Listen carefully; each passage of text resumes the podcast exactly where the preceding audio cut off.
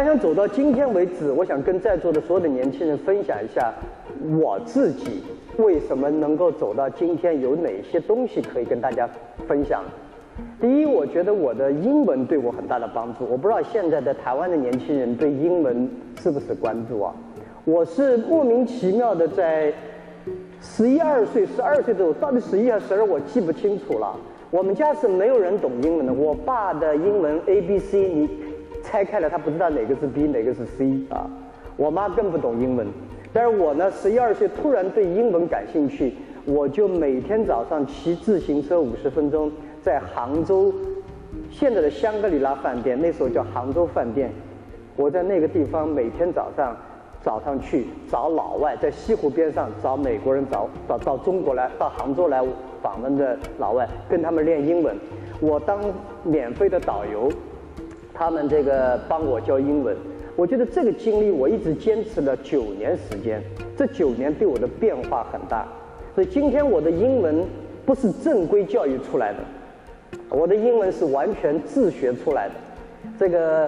很奇怪，那时候为了要吸引老外跟我聊天，因为老外旅游游客早上出来散步，你要去吸引聊聊天还不容易，你跑上去人家也紧张，我就故意在饭店门口念英文，有些词念得很古怪，发音很奇怪，老外听听好像是在说英文，好像在说中文，他就跑过来跟你聊天。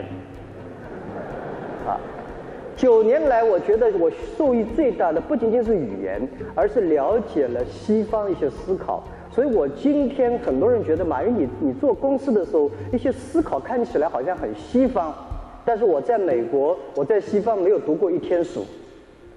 那时候我觉得，在教英文，在学习英文过程中，很多游客对我讲的很多问题，跟我爸爸妈妈和老师教跟我讲的问题完全不一样。所以我在这想，这个到底哪个是对的？从那个以后，训练出我对任何问题，别人说东的时候，我一定会停下来想想，万一要是西怎么办呢？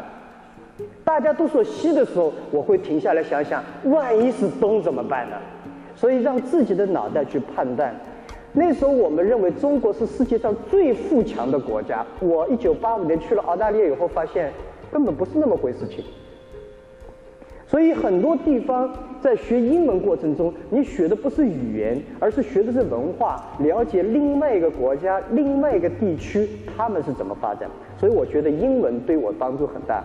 直到今天为止，我到全世界各地去跟人家合作的时候，由于我懂英文，我明白它背后的出发点是什么。否则你通过翻译的时候，有时候很艰辛。第二。